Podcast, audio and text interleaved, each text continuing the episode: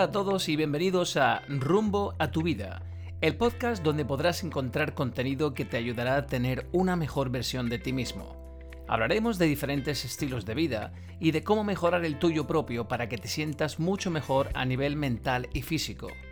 En nuestro podcast podrás escuchar entrevistas con expertos que te ofrecerán consejos para ayudarte a que crezcas como persona y como profesional. Empezamos.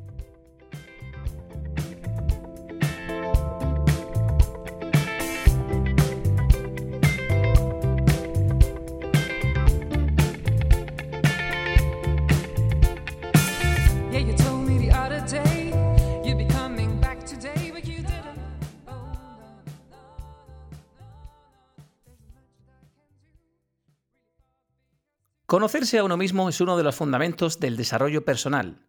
Pero, ¿cómo podemos hacerlo? Cuando nos hacemos preguntas tales como ¿quién soy yo? y no tenemos una respuesta clara, es habitual sentir algo de incertidumbre, llegando a vernos en cierta crisis existencial. El autoconocimiento es clave para nuestro bienestar psicológico. Así sabremos gestionar mejor nuestras emociones, saber lo que nos desestabiliza y conocer nuestras virtudes. Bien, pues para hablar del autoconocimiento y cómo enriquecer nuestra vida, en el episodio de hoy contamos con la presencia de toda una especialista en inteligencia emocional.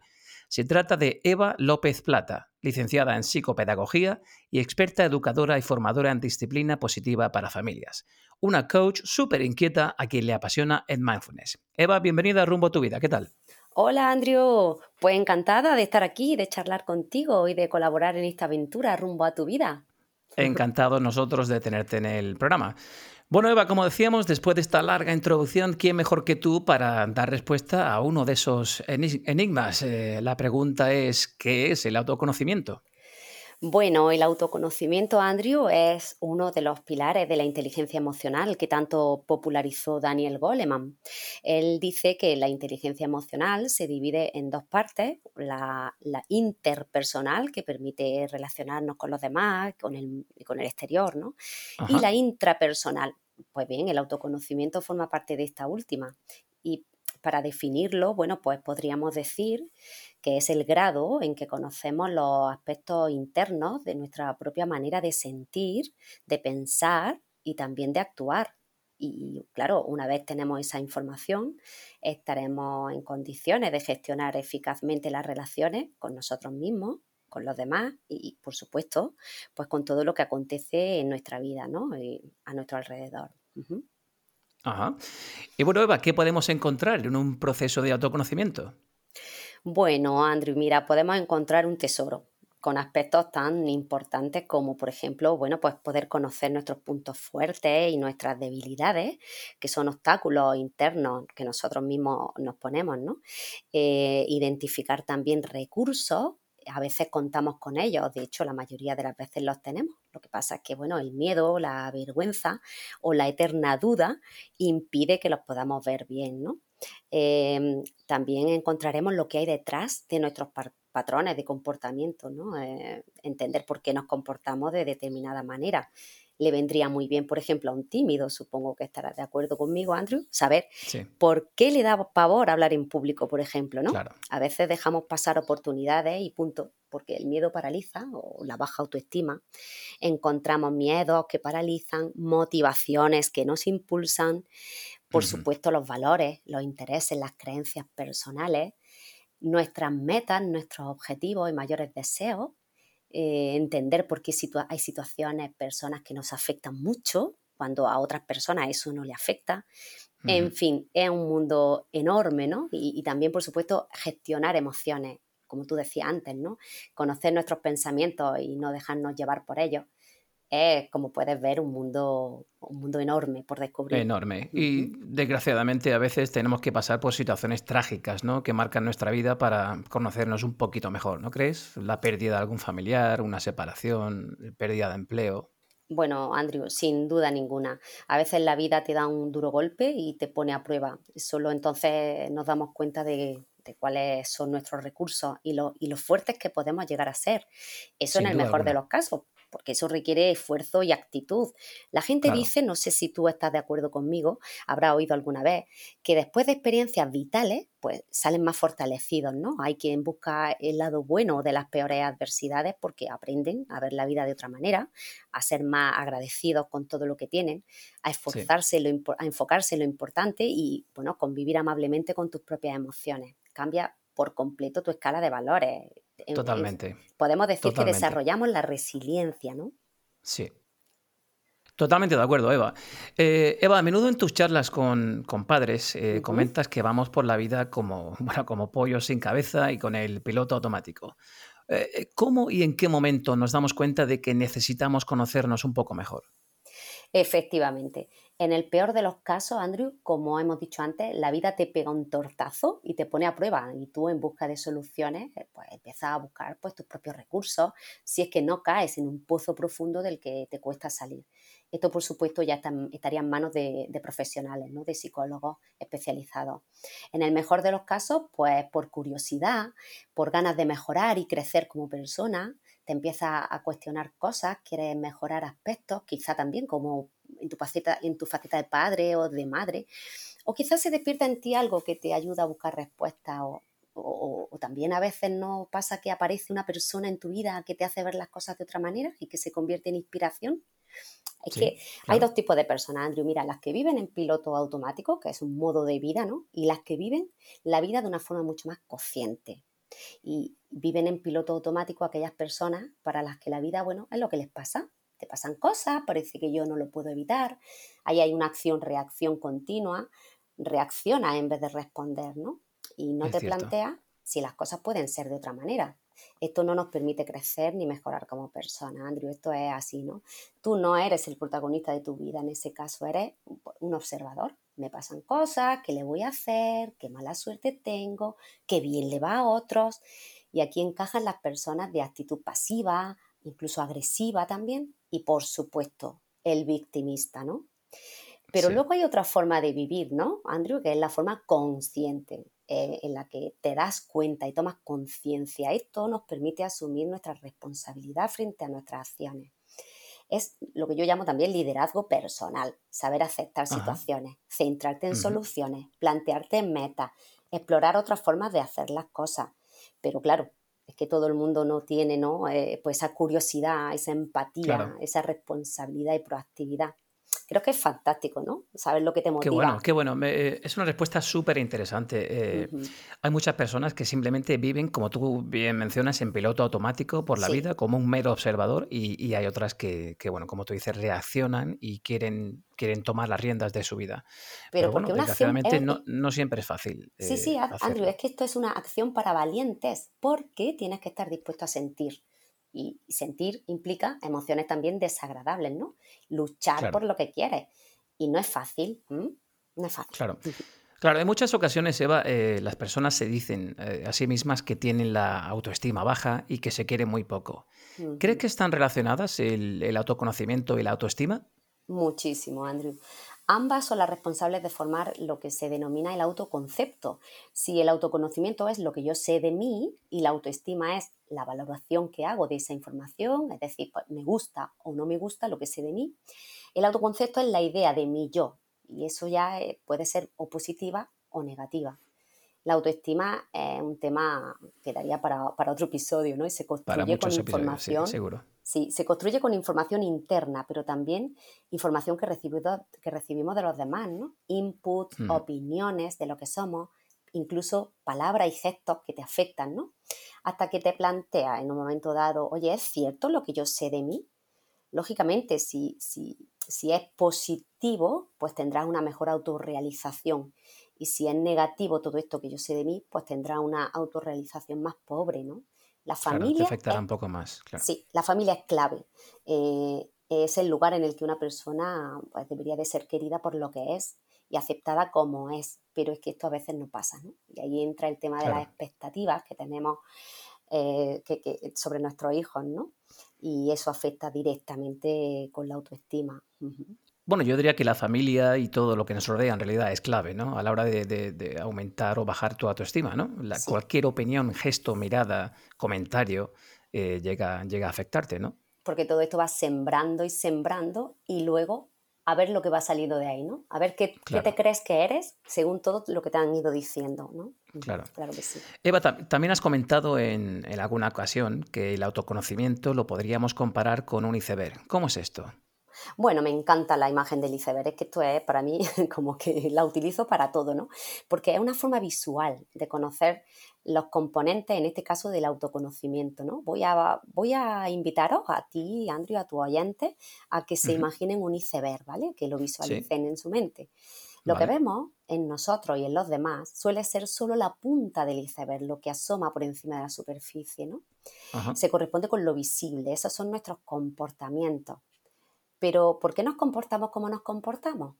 Y ahí toca bucear para ver más allá y poder transitar por todos los aspectos de nuestro ser, ¿no? Bucear pues significa estar en cierta incomodidad, ¿no? Nos podemos encontrar corrientes que te tambaleen un poco, a veces de agua muy fría. Puede ser una experiencia cómoda o muy incómoda, ¿no? Estoy hablando ah, también de las emociones, que son lo que, todo lo que, lo que envuelve el iceberg, ¿no? Como si fuera el agua, ¿no? Eh, Em, em, si tú empiezas a descender por la superficie, lo primero que nos encontramos, Andrew, ¿sabes lo que sería? Después de, de, los comportamientos que vemos, pues son las actitudes. Actitud con C. Sí, la actitud. Y eso equivale a la predisposición. Mira, si tú tienes una actitud negativa hacia el deporte y no eres práctico, eh, no lo practica, ¿no? Tú, no, tú no te pones una zapatilla. Si tienes, no lo vas a practicar. Si tienes una actitud positiva, por ejemplo, para ayudar, a lo mejor decides colaborar en una ONG, acompañar a tu abuela que está sola. Si tengo una actitud negativa hacia las matemáticas, ¿qué voy a hacer? Pues no aprender matemáticas. Las voy a evitar.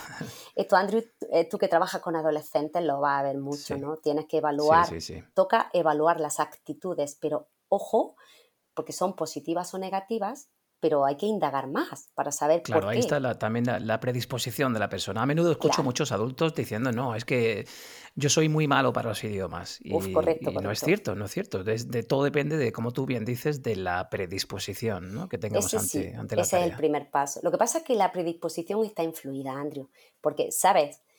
¿Qué te encontrarías por debajo si seguimos buceando, no? Primero hemos dicho las actitudes y lo segundo que nos encontramos son las habilidades o aptitudes con P, ¿no? Tiene que ver como si me siento capaz o no de hacer algo. Si me siento capaz de aprender un idioma, mi actitud va a ser favorable, tendré predisposición, por lo tanto voy a dedicar tiempo, ¿no? Ese sería ya el comportamiento, porque creo que tengo cierta habilidad. Si tengo o no tengo éxito con, con el deporte, con las matemáticas, con los idiomas, da igual lo que sea, ¿no? Empezaré a tener una, a generar unas opiniones. Por ejemplo, no me ha salido bien una reunión de trabajo, ¿no? O veo que no avanzo en el idioma que quiero estudiar. Pienso que no sirvo, pues lo abandono. No me quiero enfrentar más a eso, ¿no? O imagínate que decido empezar a salir a correr y me siento torpe, yo no aguanto, me canso mucho, me comparo con los demás, empiezo a pensar que correr es un rollo que es difícil y que no es para mí, fíjate. Esto es como, Juan Palomo, ¿no? Yo me lo guiso, yo me lo como, yo me hago mi... Totalmente. Sí, sí, pues así con todo, ¿eh? podemos seguir buceando, Andrew. Después de esta... claro. después de estas aptitudes, ¿sabes lo que nos encontraríamos si seguimos descendiendo en este iceberg del autoconocimiento? Las creencias, las creencias ya instauradas como verdades absolutas. Es decir, Qué bueno. correr no es para mí. Los idiomas se me dan no son para mí, sí, sí, sí, Esto ya es mucho más poderoso que las aptitudes, ¿no? Que una simple opinión eh, de lo que hemos visto en el peldaño anterior, ¿no? Por, la influencia que ejerce en nosotros. las creencias, si habéis oído hablar de ellas, ya sabéis cómo se denominan en coaching, ¿no? Pueden ser potenciadoras, perfecto, si son potenciadoras porque te van a impulsar, pero si son limitantes, cuidado, porque te van a frenar y todo esto tú solito está en tu cabeza, ¿no? Os invito a leer la historia de Bukai, el elefante encadenado. Es una historia muy, muy cortita donde se ve claramente esto de las creencias limitantes. Podemos seguir buceando, Andrew. ¿Seguimos? Claro que sí, sí, sí, sí, claro que sí. Pues, somos todos ¿Qué sustenta? ¿Qué, ¿Qué, sustenta estas creencias? Si seguimos hacia abajo, encontraríamos algo más, los valores, nuestros principios, los principios de tu vida, ¿eh? Están ahí soportando todo lo que, de lo que vamos hablando hasta ahora, ¿no? Tener una escala de valores personales y ordenada desde los incuestionables, ¿no? Desde tus valores más eh, importantes hasta los menos importantes, pues es vital para el buen desarrollo de la persona, porque condiciona directamente tu estilo de comportamiento, ¿no? Si tienes un gran problema en la vida, si algo te hace sentir mal, echa mano de tus valores, porque seguramente hay uno que para ti es importante y no lo estás honrando. Pregúntate siempre que pueda, ¿y para qué hago esto? La, respuesta siempre te va a llevar a tus valores, ¿no? Y después de los valores, Andrew, si seguimos buceando, encontraríamos la identidad, ¿no? Con todo esto que llevamos visto, todos estos escalones, ¿no? De los que se conforman de lo que se eh, forman el autoconocimiento, desde pequeñito nosotros vamos construyendo una identidad, lo que somos, ¿no? Y todos estos niveles que te he contado del iceberg tienen una característica, cada nivel afecta al inmediatamente anterior. Por eso es muy difícil cambiar la conducta, Andrew. Tú puedes enfadarte con un alumno, tú puedes enfadarte con tu, con tu, hijo o tú contigo mismo por haber fallado, da igual. Es más interesante intervenir a nivel de creencia a nivel de valores, porque así sí podrás cambiar la conducta. Fíjate qué interesante. Esto tiene mucho que ver con los castigos, ¿no? No es el tema que nos ocupa, pero si tú te centras en castigar a tu hijo por cosas en las que se han equivocado o que han hecho mal, tú no estás cambiando lo realmente importante, que son sus valores y sus creencias. Eso es muy interesante. Todos tenemos nuestro iceberg, Andrew, eso es lo que nos hace diferente a los demás. Somos, somos toda una máquina compleja y, difícil de descifrar. Eva, como docentes que somos, sabemos que tenemos que ser muy cuidadosos con el lenguaje que utilizamos con nuestros alumnos. ¿Qué tiene que ver el lenguaje con todo esto del autoconocimiento? Madre mía, debemos tener en cuenta que el lenguaje termina creando realidades, ¿no? Vamos a partir de eso porque eso pues es así, es un hecho, ¿no? Y es que no da igual el tipo de lenguaje que utilicemos, con, por ejemplo, con nuestros hijos, ¿no? O el lenguaje que han utilizado nuestros padres para educarnos, ¿no? No es lo mismo decirle a un niño, tú eres un irresponsable, pues que, decirle, sé que puedes entregar tu tarea a tiempo, la espero la próxima vez, ¿no? Imagínate como docente, ¿no? Te he puesto ahí un escenario en el que, en el que eh, has dicho la, misma cosa de dos maneras diferentes. ¿Cuál es la diferencia? La diferencia está en hacia qué parte de la persona mandas el mensaje. Y aquí es donde aparecen las etiquetas que tanto daño hacen, ¿no? Oh, son terribles, sí. Si, si tú mandas tu mensaje hacia la conducta, en el, en el, ejemplo que hemos puesto sería, sé que puedes entregar tu tarea a tiempo, la espero la próxima vez, estaría interviniendo a nivel de comportamiento. Es como, esto es lo que me ha preocupado, esto es lo que espero de ti. Es la parte visible del iceberg entonces estás salvaguardando la identidad de la persona. Pero si la mandas a la identidad, eres un irresponsable, que sería lo primero que hemos dicho, estás etiquetando y se van a comportar según esa etiqueta por el efecto Pigmalión ampliamente estudiado y demostrado. El lenguaje, por tanto, Andrew, es muy, muy potente. muy importante. Yo recuerdo eh, en alguna ocasión, cuando yo era pequeño, creo que algún profe me dijo, nunca me gustaron las matemáticas, pero analizando esto que, comentas, eh, recuerdo algún profe de matemáticas que cuando yo era chiquitito me decía, es que tú no vales para las matemáticas. Sí. Y eso desgraciadamente me marcó se quedó incrustado en algún sitio dentro de mí y siempre pensé que nunca era bueno en matemáticas. Y las matemáticas, chicos, chicas, se pueden aprender de niño, de adolescente, de adulto, en cualquier época. Y digo matemáticas como podría decir un idioma, una nueva habilidad, ¿vale? Todo se puede aprrer. Pero basta que alguien nos frene en nuestro camino y nos diga, no vales para esto. Hay una frase Ese obstáculo hay que Sí. Perdona, hay una frase preciosa, Andrew, de que no sé de quién es, no me acuerdo del nombre. Eh, dice algo así como que los niños pequeños son como el cemento fresco, ¿no? El cemento blando, que es que cualquier cosa que ponga encima va a dejar una huella. Y esto es claro, así. Qué buena, qué buena esa frase. Es muy chulo. Pues así somos. Alguien, Eva, que nos esté escuchando puede preguntarse, ¿cómo puedo yo empezar este camino de, descubrimiento personal? ¿Qué puedo hacer para mejorar el autoconocimiento? Sí, bueno, pues esto es un camino, Andrew, que suele empezar con una necesidad que tengas, ¿no? Igual que hemos dicho antes, si a veces la vida te pone a prueba y tienes que demostrar, ¿no? Esa resiliencia, sacarla, ¿no? Em, pues a veces se suele empezar este autoconocimiento desde una necesidad que tienes, ¿no? Hay varias cosas que se pueden hacer para empezar, si no es el caso, ¿no? Sino que simplemente tú quieres conocerte mejor, tú quieres mejorar como persona y, tu bienestar emocional. Hay varias cosas, muchas, muchas, pero bueno, no podríamos... No podríamos decirlas todas. Hay, hay, hay como unos cuantos tips que sí te puedo dar. Mira, lo primero, una recomendación muy interesante, es que haga una descripción de ti mismo contestando a la pregunta ¿quién soy yo? ¿Quién soy yo? Qué bueno. Cuando nos piden que nos presentemos, ¿quién eres? Solemos decir ¿Qué solemos decir, Andrew? ¿Qué se te ocurre? Si tú imagínate que tú estás con un bueno, grupo de solemos echar mano de, nuestra profesión. Bueno, soy un carpintero, soy un pintor, soy un profe, soy. Claro cuando tú ahí estás en un grupo con personas y le piden a las personas que se presenten, lo, que suele decir es, pues yo, en mi caso, pues yo me llamo Eva, yo soy psicopedagoga, o soy no sé qué, o soy maestra, o soy pintor, o soy... Vale. Qué curioso, porque eso lo son millones de personas en el planeta, ¿no? Claro. Eh, eso no eres tú. Eso es una definición muy, muy pobre, ¿no? Esa definición coincide con la de muchas más. Eso es tu nombre. Tú eres mucho más. Entonces, yo invitaría a todos los que estén interesados ¿no?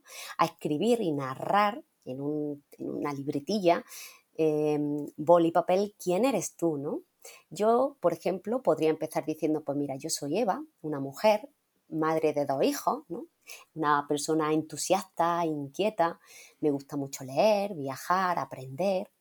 Sueño con un mundo más limpio, con personas más respetuosas, me dedico a la educación porque admiro la infancia y la adolescencia, me gusta cuidar mi cuerpo, mi mente, me gustaría ser más aventurera y espontánea, ¿ves? Y, va haciendo una narración en la que... Qué bonito. Es muy chulo. este Somos mucho más que una profesión, claro, evidentemente. Somos mucho que un nombre, claro que sí. Claro. Intenta utilizar frases que empiecen por yo soy, yo creo que, porque ahí estarían tus creencias, ¿vale? Me gusta, ¿eh? porque ahí están tus valores también. Me gustaría, ojo, porque aquí están tus metas, aquello que puedes mejorar, ¿no? Y estará analizando todos los componentes del iceberg que hemos visto hace un minuto, ¿no? Podrás tener Repítanoslo, por favor, Eva. Yo soy, yo creo, me gustaría. Y me gusta. Y me gusta. Sí, eso para empezar, claro. Es un ejercicio súper interesante. Luego hay otro, un segundo ejercicio, que sería analizar tu escala de valores. Andrew, esto es imprescindible. ¿Cómo podemos cuenta que en el colegio, eh, eh, a nivel de educación, a nivel de deportes, todo el mundo habla de valores. Educamos en valores, educamos en valores, muy bien. Pero es que los valores hay que honrarlos. Entonces, es muy interesante analizar tu escala de valores y yo lo que recomiendo para esto es que haga una lista con 10 valores o más, los, todos los que te salgan, ¿no? Los que más te importan a ti. Por ejemplo, pues, no sé, pues, el amor, la libertad, la responsabilidad, el trabajo, la familia, la honestidad, eh, no sé qué más, pues los amigos, solidaridad, el trabajo en equipo, el dinero, por ejemplo, ¿no? El compromiso, la religión, los que quieras, todos los que quieras. Y después, cuando la tengas hecha, Andrew, elige cinco, que serían los que más valoras tú, los que más, los cinco más importantes para ti. Los tengas o no los tengas. Es que son los más importantes para ti, ¿no? Y ahora, la tarea consiste en ordenarlos por orden de importancia. ¿A cuál le daría el número uno? Y tú verás que como este ejercicio te hace parar y pensar y reflexionar, ¿no? Claro, por lo menos reflexionamos, sí. Pues cuando los tengas ordenados, analiza si en tu comportamiento estás viviendo esos valores. Por ejemplo, si tú has posicionado a la familia por delante de todo como algo muy importante, pero luego estás trabajando 15 horas al día, mira a ver qué pasa, revísalo, porque estoy segura de que tú te sientes mal por trabajar tantas horas, ¿no? Y cuando te sientes mal, y ahí intervienen las emociones siempre, es porque no estás honrando ese valor tan principal. A mí, mira, a mí esto me, ha pasado mucho con la familia a nivel de mis padres, ¿no? Siempre que, que lo echo de menos, que empiezo a sentir que, llevo tiempo sin verlos, que necesito ir, que, oye, pues que resulta que efectivamente para mí la familia es importante, pero es que no estoy viviendo acorde con ese valor. No le estabas dedicando tiempo. o llamarlo por teléfono, claro. Y esto es, esto no falla, esto funciona, muy interesante. Échale, pregúntate por qué me siento así, cuando notas que algo te hace sentir mal y, te lleva directamente a tus valores, ¿no? Mm. ¿Quieres otra actividad, Andrew? Sí, señor. pues mira, la tercera. Cuestiona todas, todas y cada una de tus creencias que te limitan, ¿no? Como las que lo hemos ido viendo ¿no? antes a lo largo de, la, de esta conversación. ¿no? Cuando dices, es que esto no es para mí, por ejemplo, pues el deporte, los idiomas, hablar en público, hablar con tu jefe directamente, ¿no? Esto que, que, te tiemblan las piernas, ¿no? Tú buscas la forma de preguntarte, oye, ¿por qué no? ¿Por qué algunas veces no te ha salido bien?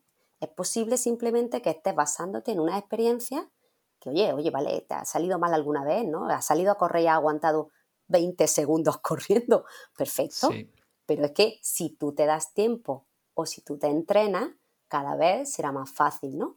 Hay que quererse mucho, quererse mucho y tratarse con mucho cuidado, ¿no? Y bueno, ¿hay algo que te gustaría cambiar? Pues normalmente tienes que pensar que sí puedes establecer un pequeño plan de acción que te vaya acercando muy poquito a poco a ese objetivo, ¿no? Eso sería, pues, una tercera forma de, poder empezar a conocerte mejor. Y hay otra muy importante, referida al lenguaje, ¿no? Que también yo, pues, puedo sugerir, ¿no? Y es que prestes atención a cuando hablas, ¿no? Píllate a ti mismo tratándote mal. De esto que seguramente no habrá pasado a todos, es que soy tonto, es que soy lo peor, cómo me he podido equivocar, qué pata he metido aquí, ¿no? Hay que cambiar esa forma de hablar dirigida a tu ser. Es que soy tonto, es que soy torpe, es que soy, ¿te das cuenta cómo nos tratamos, Andrew? Por un mensaje dirigido. Lo hacemos, lo hacemos sin duda. Sí, pues cambia eso por un mensaje dirigido al comportamiento puntual. Es decir, vale, aquí me he equivocado, lo tenía que haber hecho de esta forma o de esta otra, ¿vale? Toma nota para la próxima vez.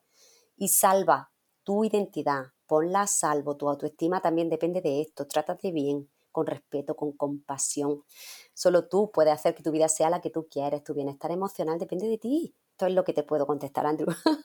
Qué bueno, Estos qué serían bueno, los súper principales interesante. consejos que yo te podría Súper dar. interesante. Sí. Y bueno, ya por último, Eva, ¿crees que cuando alguien, hablando del autoconocimiento, ¿crees que cuando alguien se conoce mejor a sí mismo puede ser más feliz en la vida? Bueno, ten en cuenta que casi siempre andamos buscando la felicidad en lugares equivocados. Ya lo hablaste con tu, en tu podcast inicial, ¿no? Con de José estreno, Manuel, con sí. José Manuel Beltrán.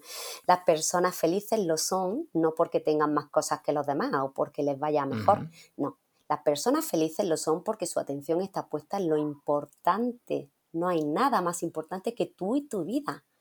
Por eso encontrarse con uno mismo es clave, Andrew. Así que yo creo que el autoconocimiento ayuda a ser feliz sin duda ninguna. Así que adelante os invito a todos a poneros en marcha en este proyecto que es súper chulo. ¿eh? Sí. Que bueno, nos ha dejado titulares, eh, grandes titulares, Eva, sin duda alguna. Y bueno, espero que nuestros oyentes hayan tomado buena nota de todos estos consejos que nos has dado, Eva. Eh. Muchísimas gracias por venir a nuestro programa. Nos encantaría tenerte en un futuro como tertuliana. Pues será un placer, Andrew, porque me encanta hablar contigo y siempre, siempre, siempre hay algo que podemos hacer para mejorar nuestro bienestar y bueno, y eso es- forma parte de mi misión personal de vida, así que sí, estaré encantada. Muchísimas gracias. Mil gracias, Eva, mil gracias. Recibe un fuerte abrazo y cuídate muchísimo. Igualmente, un abrazo. Hasta luego. Adiós.